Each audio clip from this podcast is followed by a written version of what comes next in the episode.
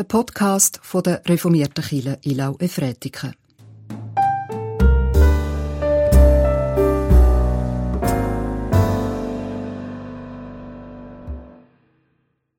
Lobe den Herrn meine Seele und vergiss nicht, was er dir Gutes getan hat. Ein herzliches Willkommen an diesem Sonntag zu unserem Telefongottesdienst. Schön, dass Sie angerufen haben. Thematisch bewegen wir uns in diesem Gottesdienst zwischen zwei Wochensprüchen. Zwischen dem, der bis gestern bis Samstag gegolten hat, wo Jesus sagt, was ihr einem meiner geringsten Brüder und Schwestern getan habt, das habt ihr mir getan. Und dem, der ab heute für die kommende Woche gilt. Lobe den Herrn meine Seele und vergiss nicht, was er dir Gutes getan hat. Ich bete. Jesus Christus, du kennst uns. Du weißt, wie diese Woche gewesen ist. Du weißt, wie es uns körperlich und auch sonst gegangen ist. Und du weißt auch um die anderen. Wir sind hier vor dir und hören. Füll du unser Herz und unsere Gedanken neu. Danke. Amen. Der Bibeltext für heute steht im Lukasevangelium Kapitel 10, die Verse 38 bis 42. Die Geschichte, die dem barmherzigen Samariter folgte. Als Jesus und die Jünger weiterzogen, kamen sie in ein Dorf und eine Frau mit Namen Martha nahm ihn auf. Und diese hatte eine Schwester mit Namen Maria. Die setzte sich dem Herrn zu Füßen und hörte seinen Worten zu. Martha aber war ganz mit der Bewirtung beschäftigt. Sie kam nun zu ihm und sagte, Herr, kümmert es dich nicht, dass deine Schwester, meine Schwester, die Bewirtung mir allein überlässt? Sag ihr doch, sie solle mir zur Hand gehen. Der Herr aber antwortete ihr, Martha, Martha, du sorgst und mühst dich um vieles. Doch eines ist nötig. Maria hat das gute Teil erwählt. Das soll ihr nicht genommen werden. Liebe Gemeinde, Maria und Martha, zwei Schwestern, Konkurrieren sie? Vielleicht manchmal. Sie sind einfach sehr unterschiedlich. Martha lädt Jesus zu sich ins Haus ein. Sie ist Gastgeberin. Das ist das erste Bemerkenswerte dieser Geschichte. Im damaligen jüdischen Kontext wäre solch eine selbstständige Stellung einer Frau kaum möglich gewesen. Wahrscheinlich ist es, dass der Haushalt von Maria und Martha einen hellenistischen Hintergrund hatte. In diesem Milieu ist auch das Lukasevangelium entstanden. Hier konnten Frauen einem Haushalt vorstehen und scheinbar auch einen fremden Mann einladen, ohne falsche Assoziationen zu wecken.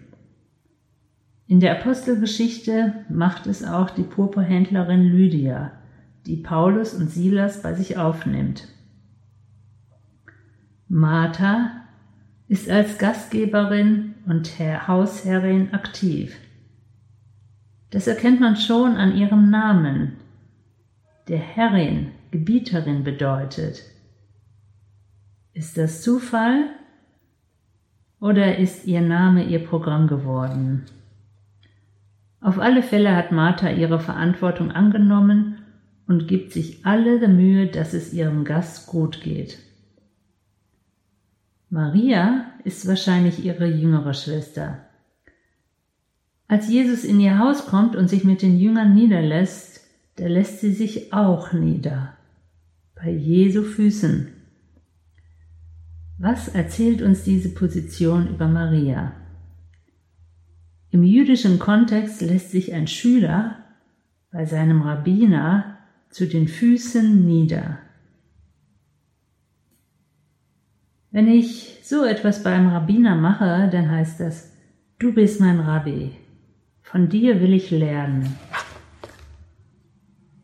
Das war zur Zeit Jesu keine Möglichkeit für eine Frau. Jesus lässt es aber trotzdem zu, dass Maria sich zu seinen Füßen setzt. Jesus und Maria sprengen den Rahmen dessen, was damals gesellschaftlich akzeptiert ist. Zu diesem Bild des Schülers gehört ja auch, eines Tages wird ein Schüler ein Lehrer, ein Rabbi, eine Schülerin, eine Rabbinerin und andere werden kommen und sich zu ihren Füßen niederlassen. Ist das eine Perspektive für die Zukunft von Maria? Der Evangelist lässt das offen. Ich vermute, für ihn geht die Entwicklung der Gemeinde in diese Richtung.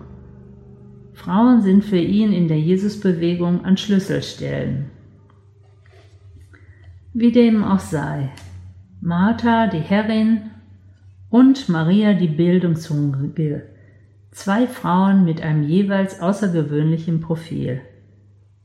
Vielleicht kommt es deshalb zum Konflikt. Martha ärgert sich. Sie findet, ihre Schwester könnte auch etwas tun.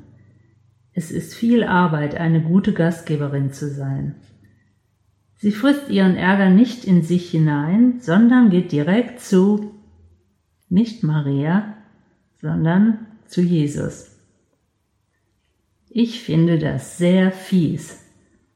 Wieso spricht sie nicht Maria selbst an? Warum soll der hohe Gast alles ordnen? Sonst wird sie doch auch nicht über Jesus mit ihrer Schwester kommunizieren. Sie scheint mir mutig genug, direkt Probleme anzusprechen. Langer Rede, kurzer Sinn. Ich vermute, in ihr ist auch diese Sehnsucht, sich wie die Schwester zu Jesu Füßen niederzulassen, Arbeit Arbeit sein zu lassen und Jesus zuzuhören. Zum Glück lässt sich Jesus in diesen Schwesternkonflikt oder besser inneren Konflikt von Martha nicht mit hineinziehen. Jesus begrenzt. Martha, Martha, du sorgst und mühst dich um vieles. Ein Psychologe beschreibt es so, dass Martha jemand ist, die sehr stark von inneren Antreibern getrieben wird. Diese rufen ihr immer zu, was sie alles noch machen muss. Du musst noch, du musst noch, du musst noch. Jesus beschreibt mit seinem Satz, Du sorgst und mühst dich um vieles, was ist. Und dann öffnet er einen neuen Raum. Wenn Martha mag, kann sie ihn auch betreten. Er sagt, doch eines ist nötig. Maria hat das gute Teil erwählt. Das soll ihr nicht genommen werden. Martha wird in die Sorge um das Viele, in die Konzentration auf das Notwendige hineingerufen. Getrieben oder gelassen? Das ist hier die Frage bis heute. Das ist die Frage, die wir vom letzten Sonntag auch mitgenommen haben in diesem Predigtstext. Wem soll ich eine Samariterin, ein Samariter werden? Go and do. Bei wem? Ich möchte Sie an dieser Stelle mitnehmen in meine letzte Woche und all das, was mich umtrieb. Demnach ist an dieser Stelle ein Schnitt in der Predigt. Wir verlassen einen Moment die beiden Schwestern Maria und Martha und Jesu Lösung für Martha und tauchen ein, was war und wer wir in dem allen waren in der letzten Woche. Dann gehen wir noch einmal zurück zu den beiden Schwestern und setzen uns mit ihnen zu Jesu Füßen und hören ihm zu. Hier also meine Gedanken zu meiner letzten Woche. In der Woche mit dem Wochenspruch Jesus sagt, was ihr einem meiner geringsten Brüder und Schwestern getan habt, das habt ihr mir getan, da brennt das Flüchtlingscamp Moria auf der Insel Lesbos. In den ersten Kommentaren wird im deutschen Fernsehen gefragt, ob sich auch andere EU-Staaten an Hilfen beteiligen, und im Schweizer Fernsehen wird beschrieben, wie die EU sich verhält, als hätte der ganze Vorfall mit ihr nichts zu tun. Das hat sich inzwischen etwas verändert. Jetzt werden 450 unbegleitete Jugendliche von EU-Ländern und der Schweiz aufgenommen. Und was ist mit den anderen über 12.000 Menschen, Frauen, Neugeborene, Kinder, Männer? Ich frage das als Mensch und Christin, nicht als Politikerin. Was haben diese Menschen und mein Glaube, Jesus, miteinander zu tun? Wie wichtig ist meine Würde und wie wichtig ist die Würde von den Menschen in Moria? Kann ich das vergleichen? Wem habe ich zu verdanken, dass ich sicher lebe?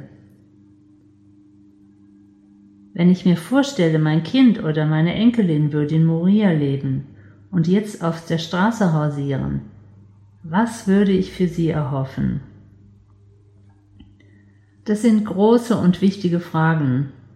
Wahrscheinlich haben Sie noch weitere. Ich kann sie nicht beantworten. Meine Perspektive ist eher in Demut hinzusehen, zu verstehen, wie viel jeder von uns anderen Menschen und Gott zu verdanken hat und von daher nach dem nächsten Schritt zu suchen. Meinen Blick auf mich, dass ich in Europa nach dem Zweiten Weltkrieg geboren wurde, nehme ich als Geschenk an. Es hätte auch anders kommen können.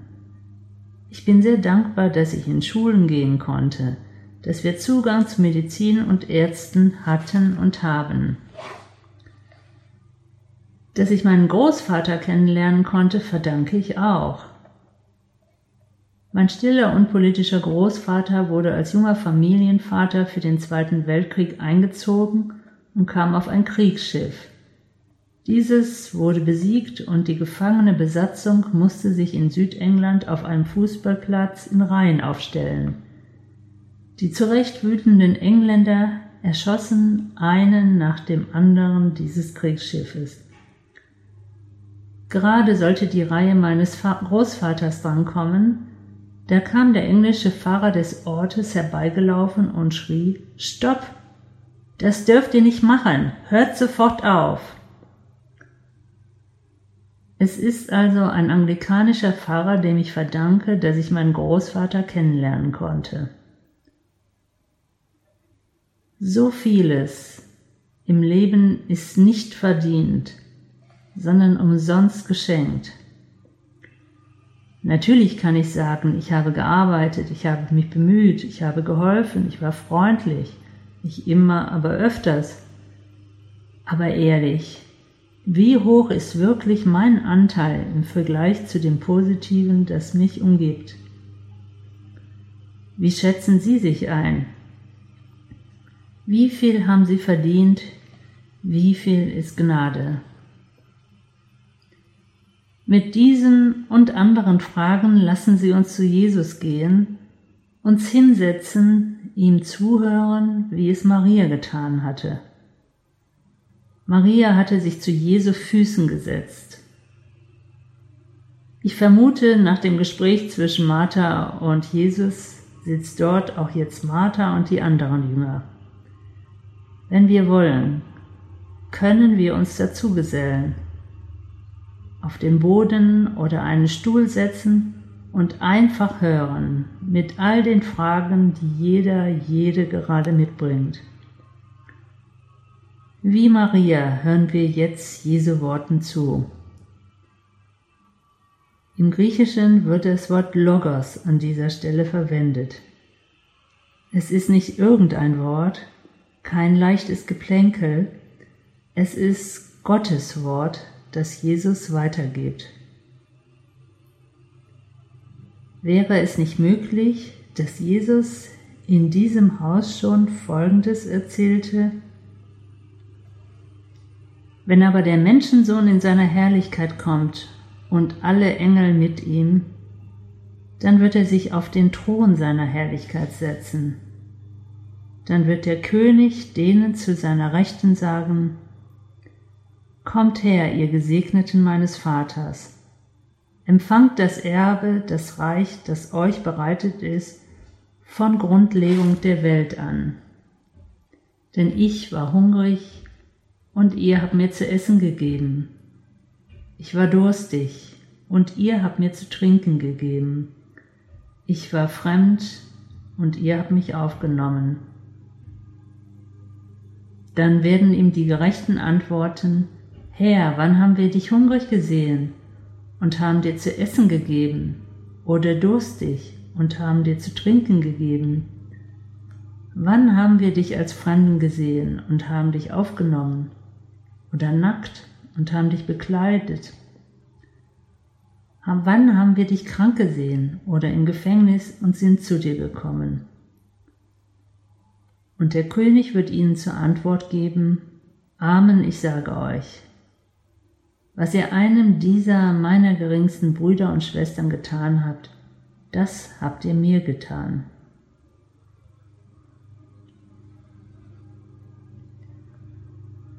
Sie dürfen zu Jesu Füßen sitzen, heute und an jedem anderen Tag der kommenden Woche, um mit ihrem Verstand, ihrem Herzen und auch ihren Händen von Jesus zu lernen. Sit down and go and do. Setz dich hin, geh. Und tu, was für dich stimmt. Amen. Wir beten.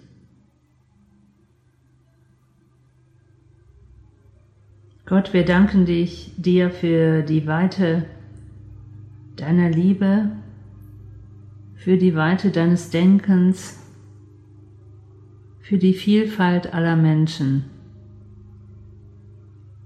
Wir bitten dich für die Menschen in unserer Gemeinde, die leiden, die Schmerzen haben, die nicht mehr weiter wissen. Komm du mit deinem Geist und führe sie. Gott, wir bitten dich für die Menschen, die auf der Flucht sind. Wir bitten dich für die Menschen in Flüchtlingscamps all überall auf der Welt.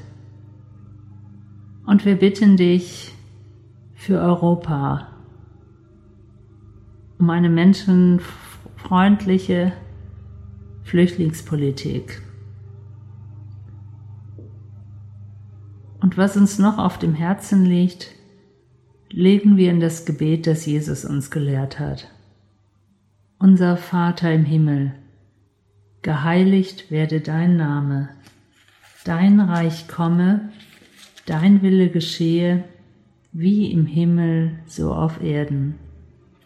Unser tägliches Brot gib uns heute und vergib uns unsere Schuld, wie auch wir vergeben unseren Schuldigern. Und führe uns nicht in Versuchung, sondern erlöse uns von den Bösen. Denn dein ist das Reich und die Kraft und die Herrlichkeit in Ewigkeit. Amen. Gott segne dich und behüte dich. Gott lasse sein Angesicht leuchten über dir und sei dir gnädig. Gott erhebe sein Angesicht auf dich und schenke dir seinen Frieden. Amen. Ich wünsche Ihnen einen wunderbaren Sonntag und eine sehr gute Woche. Lassen Sie es sich gut gehen.